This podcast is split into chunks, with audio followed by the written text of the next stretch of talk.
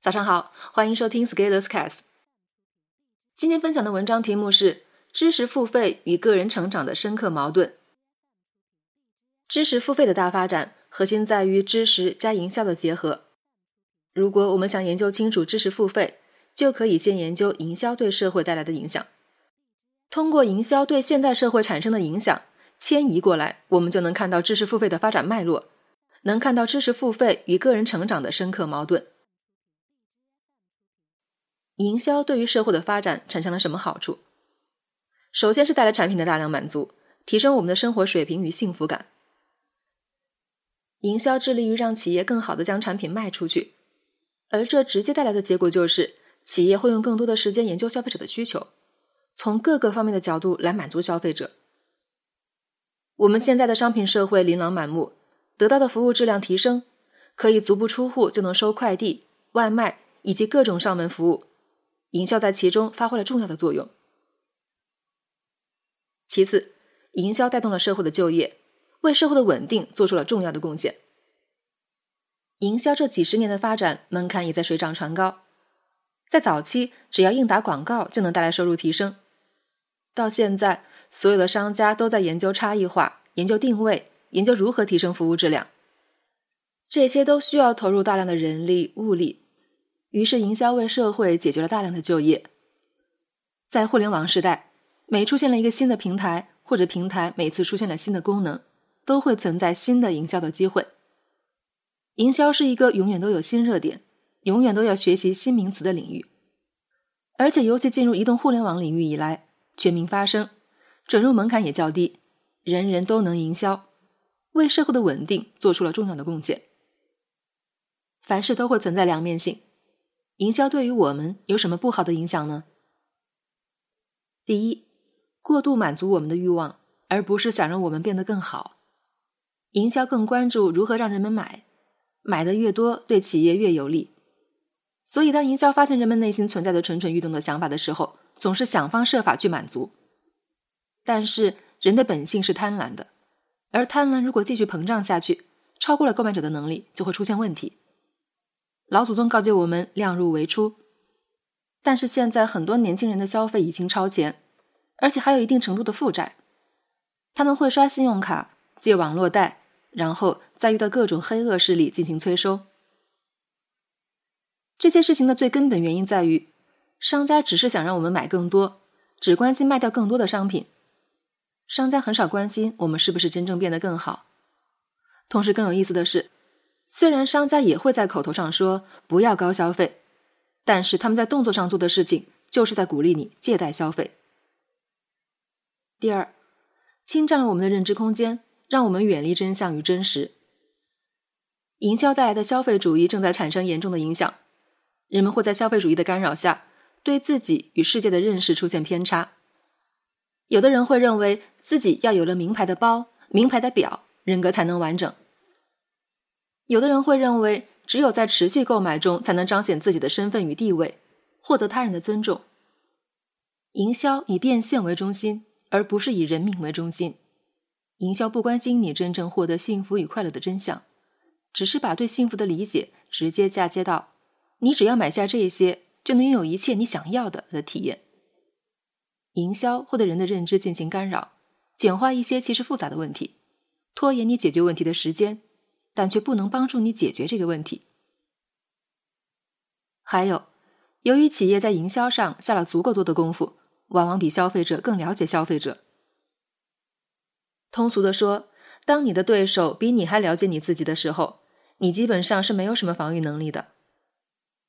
营销掌握的套路、运用的成交技术，是可以吊打我们每一个人的。总的来说，营销可以看成是应用经济学的一个分支。营销在本质上是一种很强大的武器，这个武器可以帮助企业更好的提升销售收入，帮助企业家积累资本。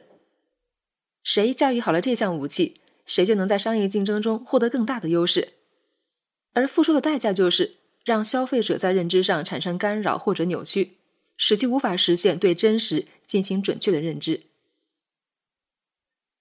如果我们梳理完营销的特点以后，结合到知识付费的领域来看，就会发现。知识与营销的深层矛盾。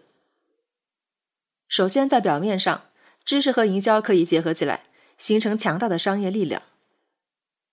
知识付费的火爆在于，商业人士发现了一条低成本获得收益的生意门道。知识的生产几乎完全不需要依赖客观的生产要素，不需要大的工厂与设备，甚至不需要流水化的多人协作。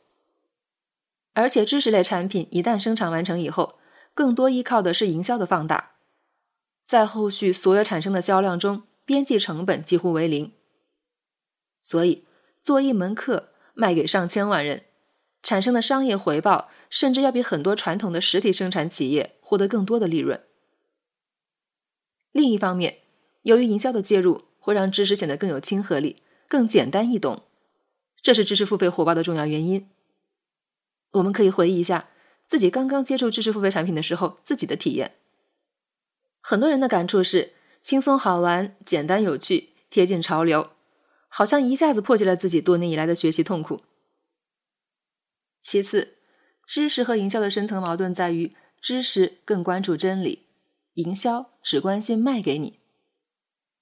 知识本身是关于真理的探索，由人类世世代代不断花费心力获得，更关心这个世界的真相。但是知识付费的出现，核心在于营销对知识进入了深入骨髓的改造。这种改造将知识的前进方向由“什么是世界的真相”调整为“什么真相更好卖”。当开始思考如何卖知识的时候，就可以对接上营销对于商业社会的所有理论与方法。所以，知识消费主义也就油然而生。知识消费主义是对知识的一次深刻的基因重组。千百年来，我们克服困难、学习知识，本身就可以让我们提升进步。知识本身就是人类进步的阶梯。知识学好了、用好的本身就是具有力量的。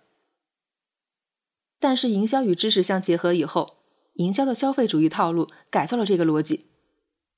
知识付费告诉我们，知识有好有坏，但是只要你购买了这些知识，你就具有力量了。知识付费更侧重于让你买下知识，更侧重于付费，而不侧重于知识。在知识时代，那些具有真知灼见的人往往会得到人们的尊重，成为人的榜样；但在知识付费时代，那些有能力让更多的人为知识付费的人，往往会得到人们的尊重，成为榜样。这就是为什么很多知识付费的从业者到最后都会变成教人赚钱的老师。因为追求知识的人在他们身上找不到知识的影子，于是只能剩下追求让别人付费的人来向他们寻找秘诀。在以前，当人们簇拥在具有真知灼见的学者身边的时候，更多的是想怎样像他们一样拥有更多的知识，提升理论水平，更好的理解世界，成为自己。在现在，当人们簇拥在能把知识卖给更多的人的身边的时候，更多的想的是。怎么像他们一样把东西卖给更多的人，赚到更多的钱，成为别人？所以，知识付费的从业者，与其说是一群具备知识的人，不如说是一群营销行业的从业者。注意，这里没有任何厚此薄彼的暗示，而是从本质上说，知识付费更像一个营销行业，而不是一个知识行业。所以，如果你进入了这个行业，你要做的就是提升营销的能力。目前，网络上对于知识付费贩卖焦虑的讨伐过于陈词滥调。你怎么可以说一个营销行业的人贩卖焦虑呢？这就像讨伐一个毒贩贩卖毒品一样可笑。营销行业里贩卖感觉可是技术基本功之一。如果营销不贩卖焦虑，那还能做什么？从这个角度说，知识付费和个人成长存在深刻的矛盾。你要追求个人成长，追求的是对于真相的理解，而为了达到这个目标，你必须找到真正的知识，学以致用。但是知识付费不负责解决这个问题，知识付费更多的是利用你的这个想法，让你付费，为自己创造收益。当把课程卖给你以后，他们的使命就告一段落。更有意思的来了，虽然知识付费做不到告诉你真相，但是他们会伪装，告诉你。知识就在这里，这就是考验成长者的智慧与眼力的地方。也正是因为这一点，我对知识付费类产品有天生的不信任。也正是这一点，我从二零一七年初以后就没有和平台合作推出知识付费的课程产品了。这个钱我不赚了。当然，我不是标榜自己高尚，我就是觉得这样不好玩。但是，虽然知识付费无法给你真正的知识，你却可以向他们学习如何营销。所以，如果你真正想要从知识付费身上学到什么，那你可以重点关注你是为什么会掏钱把这门课买下来的，对方是怎样让你心动、为此付诸实践的。当你明白了这个套路以后，你从知识付费身上收获的就到位了。所以买课的同学，你也不要说这些课很水，至少你应该学到对方是怎么让你上钩的。那么这门九块九的课也就有了价值了。从探索真理的角度来看，知识的真正生产者在各行各业的一线，在全球各地实验室的操作台，在世界各地的郊野，在各国大学的实验室。这些人更侧重的是什么是真相，什么是真理。这些知识的生产更不为大众所了解，也不会为大众所知晓。他们真的不擅长把知识包装，然后拿出去卖。他们就像未见世面的钢铁直男。套路少，直勾勾。商业营销的进步给我们带来了知识消费主义。借助这些年营销技术的发展，再将知识的生产与结果进行改造。那些像压缩饼干一样的原始知识，披上了琳琅满目的包装，花花绿绿。这些知识更容易被大众所理解，也会为大众所喜欢。他们就像情场上的老江湖，见识多，吃得开，套路深。标准渣男，在商业竞争中，钢铁直男是干不过渣男的。知识与营销既是对立的，也是统一的。好的知识要让更多的人知道，也要借助营销技术的手段。